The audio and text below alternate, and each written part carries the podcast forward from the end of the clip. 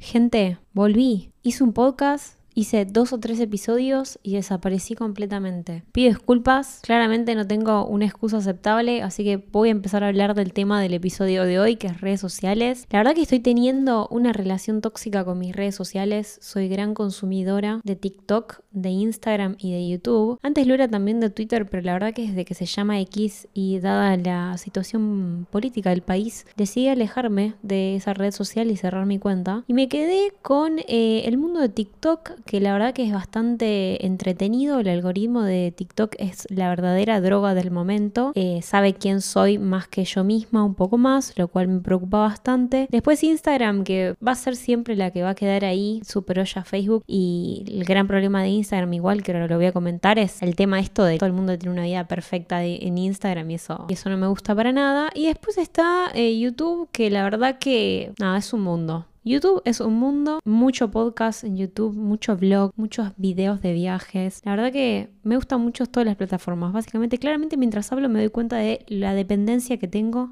de las redes sociales. Como todo en la vida, siento que las redes sociales tienen cosas positivas y cosas negativas. Tengo hecho una listita porque desaparecí durante meses, pero este podcast tiene una mini preproducción. Voy a empezar por lo que creo que son los contras, las cosas negativas asociadas a las redes sociales y después vamos a terminar por lo positivo como para no irnos de este episodio con un gusto amargo. Arrancando por lo negativo, yo creo que hay varios puntos que se engloban todos en los inalcanzables. En la idea de estereotipos y situaciones de personas, ya sea creadoras de contenido, ya sea famosos, celebridades, que muestran su vida en las redes sociales de una forma que para el resto de los mundanos es bastante, la verdad es bastante inalcanzable, sobre todo si consumís personalidades no latinas, sino más bien europeas, o no sé, yo sigo creadores de contenido a Australia y tienen una vida que parece salida de una película, que claramente también va muy de la mano con esto de construirse una imagen en las redes sociales. Creo que hay redes en las cuales uno es más transparente. Yo en TikTok la verdad que soy más transparente que en, Instagram, o sea, yo no creo que mi página de Instagram me, me represente, creo que es más como la idea de una estética de fotos que me gustan, más de que quién soy. También como lo que me gusta también habla de mí, pero no necesariamente muestra 100% mi identidad, que yo creo que eso tampoco nunca lograré mostrarlo en, en, el mundo virtual. Creo que de verdad necesitas conocerme en persona para entender quién soy y soy muy consciente que también me pasa lo mismo con el resto de la gente. Sé que cuando miro el perfil de Instagram de una persona, sobre todo si trabaja en las redes sociales, hay una idea de una marca personal y un producto fabricado y pensado atrás de eso que no sé si es por trabajar en marketing o qué, pero siempre como que fui muy consciente de lo que implica tener una presencia en, en Instagram o en cualquier plataforma de red social. Y el gran problema con estos inalcanzables y estar totalmente expuesto a la vida de otras personas mostrando sus mejores versiones es este sentimiento de, ¿cómo decirlo? Comparación, porque la verdad que es comparar la vida de la otra persona con la de uno mismo, que puede puede ser consciente, puede ser inconsciente. Yo noto que hay periodos que me pasa más, no sé, con cosas de viajes. Dices, uh, esta persona viaja un montón, tipo, ¿qué,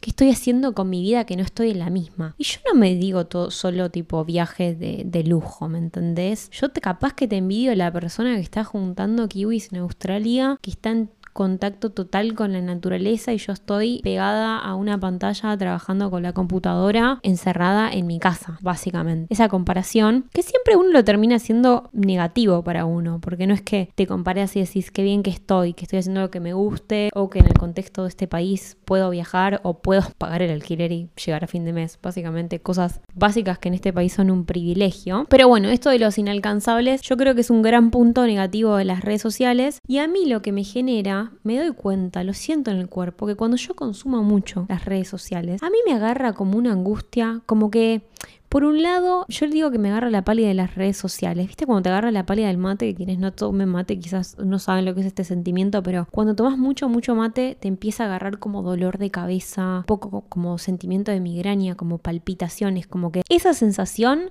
a mí me agarra cuando yo consumo mucho las redes sociales. Y viene de la mano también una angustia por dos lados. Primero, esta angustia atada a la comparación y al inalcanzable de la vida del resto. Pero por otro lado, también es esta angustia asociada a estar capaz durante dos horas scrolleando TikTok y cuando soy consciente de que estuve dos horas tirada, expuesta a la pantalla, scrolleando contenido random, esto de, uy, perdí mi tiempo, o sea, perdí verdaderamente tiempo valioso que lo podría haber utilizado para otra cosa, no llevado al extremo, ¿eh? porque para mí relajarse y estar expuesto al entretenimiento es necesario. Pero bueno, ustedes me entienden lo que es. ese momento en cual decís, te levantás y agarras el celular y, cuando te das cuenta capaz que pasaron 40 minutos desde que sonó la alarma y te despertaste, todavía no saliste de la cama y eh, después tienes que hacer todo a las apuradas. Y es al, pedo, al pedo uno se pone en esas situaciones.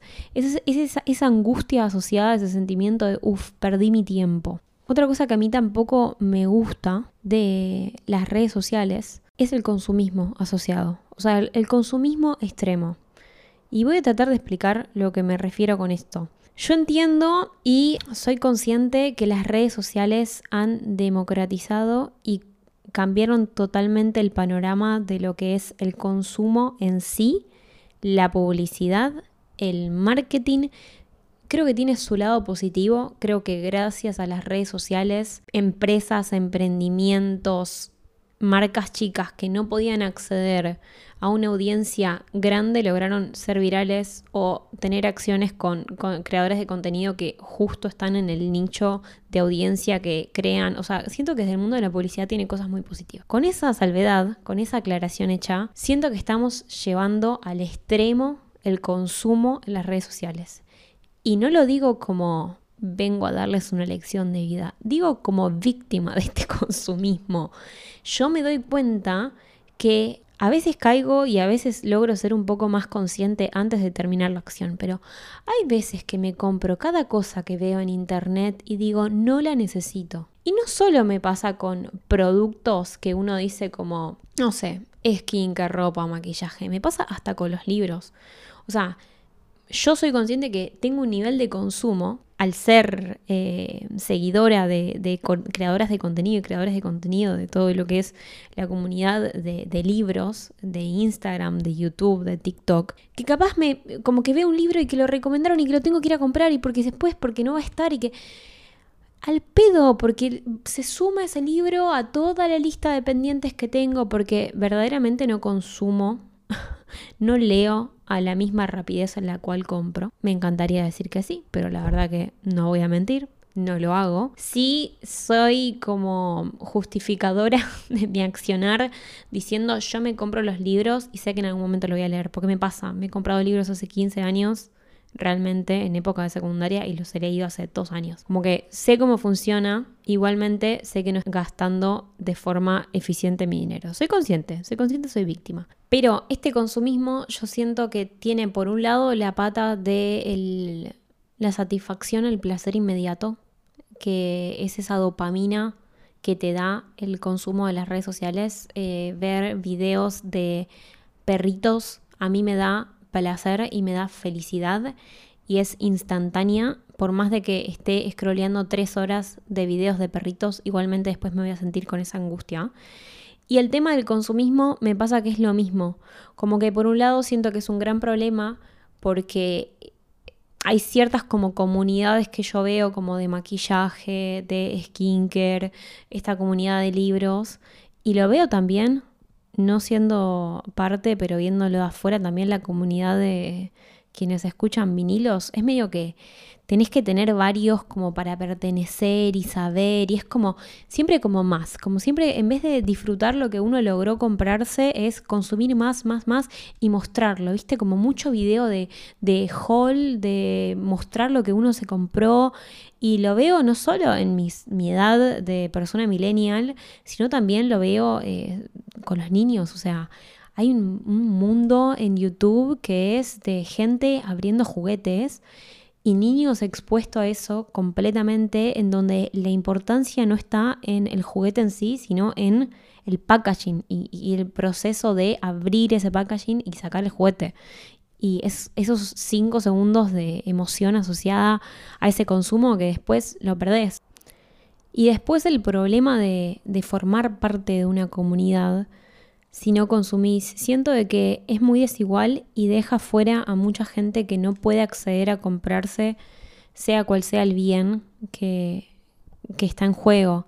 Siento que si querés dedicarte a ser creadora de contenido de skincare o de maquillaje en las redes sociales, primero es una gran inversión económica tuya de comprar productos y comprar y comprar y comprar y hasta que, no sé, lográs hacerte conocida y que las marcas te empiecen a regalar cosas. Pero como que no es beneficioso para las finanzas ni siquiera de, de personales. Y pensándolo en las generaciones más jóvenes, digo que fiaca porque de verdad estamos creando como esta cultura de que si no podés comprarte X producto no perteneces. Y siento que es algo que me preocupa bastante. Pero bueno, también las redes sociales, pasando al lado positivo, tienen cosas increíblemente buenas.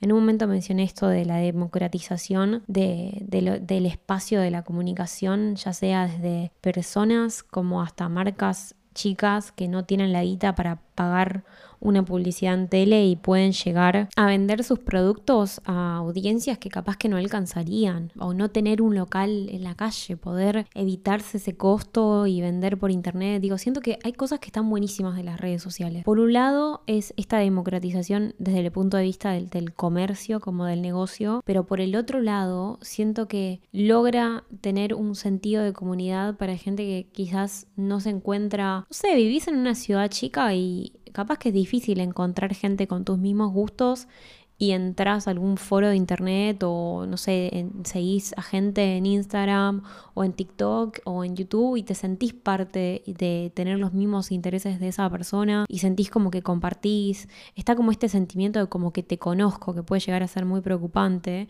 pero como esto de, no sentirse tan solo. Siento que eso de las redes sociales tiene algo que, que, está buenísimo. Otra cosa también es el punto de vista del trabajo. Digo, podés aprender cosas nuevas, no solo desde el punto de vista del trabajo, sino desde el punto de vista educativo. Hay un montón de recursos online. Si querés aprender a programar, tenés un montón de videos de YouTube que te explican por lo menos desde dónde arrancar.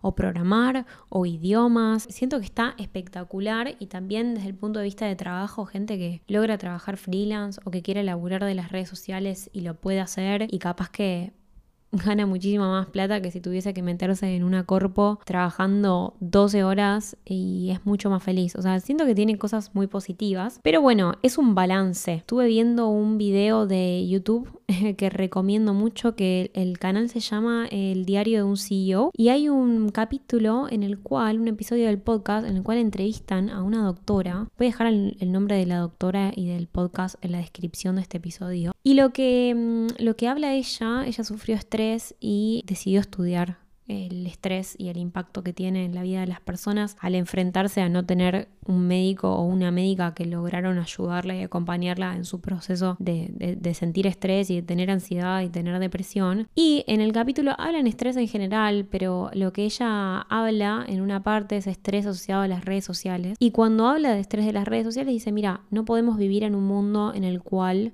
nos alejemos y dejemos de usar completamente las redes sociales porque lo virtual ya pasa ser parte de nuestra realidad.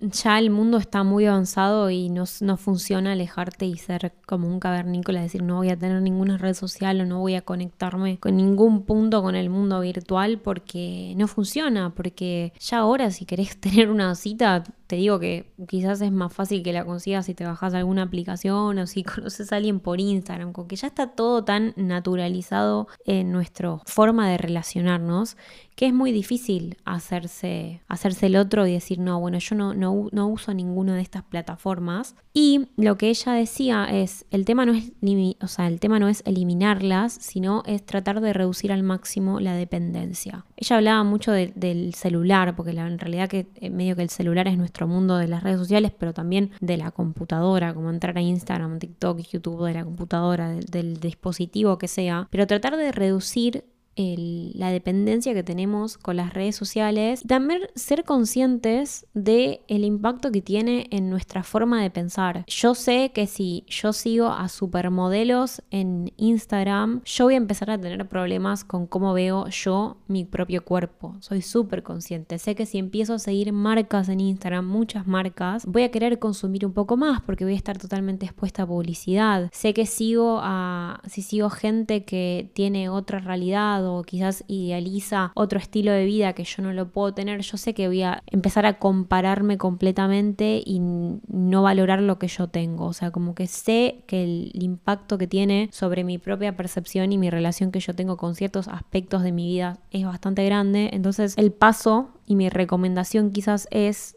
empezar a ser consciente, tratar de reducir la dependencia que tenemos con estas redes sociales y tratar de elegir a quién seguimos. Y en esos momentos en los cuales te das cuenta que te está empezando a generar un impacto en tu salud mental o te empezás a tener dolor de cabeza, ser consciente y decir, bueno, para hasta acá, a mí me sirve mucho, por ejemplo, salir a caminar cuando me doy cuenta de que estoy en ese ciclo que no puedo salir de y me genera más ansiedad. Es como que es un loop que no para y salir a caminar, estar un poco más, intentar meditar, como estar un poco en contacto con lo que sucede, lo que nos rodea, sean un minuto, cinco minutos, diez minutos, cambia un montón tu cabeza. Hacer ejercicios de respiración. Como que hay un montón de técnicas y tenés que encontrar la que te funcione más a vos. Yo, por ejemplo, lo que estoy tratando de hacer es, hace bastante tiempo no uso el celular. O sea, lo último que veo antes de irme a dormir es un libro, no es la pantalla del celular. Pero bueno, es tratar de no estar tanto con, expuesto con el celular. Te podés no sé, yo tengo iPhone, pero siento que en cualquier otro celular debe haber modos en los cuales podés, eh, no sé, limitar las notificaciones. Yo a mí no me llegan notificaciones a partir de las 9 y media de la noche, yo tengo que entrar a las aplicaciones para ver las notificaciones. Como tratar de em, desafiarnos a nosotros mismos en YouTube podés poner límite que te avise cada, no sé, elegís vos el límite. Yo creo que lo tengo cada 15 minutos que me diga como querés tomarte un respiro, como querés frenar. Tratar de mm, hackear nuestra propia Matrix e intentar que nuestro vínculo con las redes sociales y las plataformas sean un poco más eh, saludables y limitadas y no tan dependientes. Que la verdad que es difícil porque están súper diseñadas para eso. Eh, saben cómo nos comportamos los seres humanos, saben lo que queremos, saben lo que necesitamos y claramente lo hacen uso de sus negocios y lo hacen muy bien porque la verdad que el algoritmo de TikTok es una droga. Espero que les haya gustado este episodio sobre redes sociales, este debate interno que estoy teniendo y me interesa mucho saber qué piensan ustedes.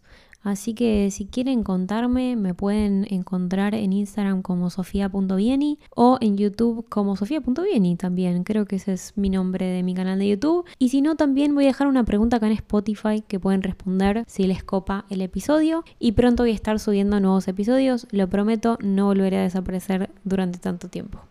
Gracias por escuchar este episodio. Si te gustó, te podés suscribir, podés seguir en Spotify para que te avise cuando se suben los nuevos episodios. Gracias, nos vemos la próxima.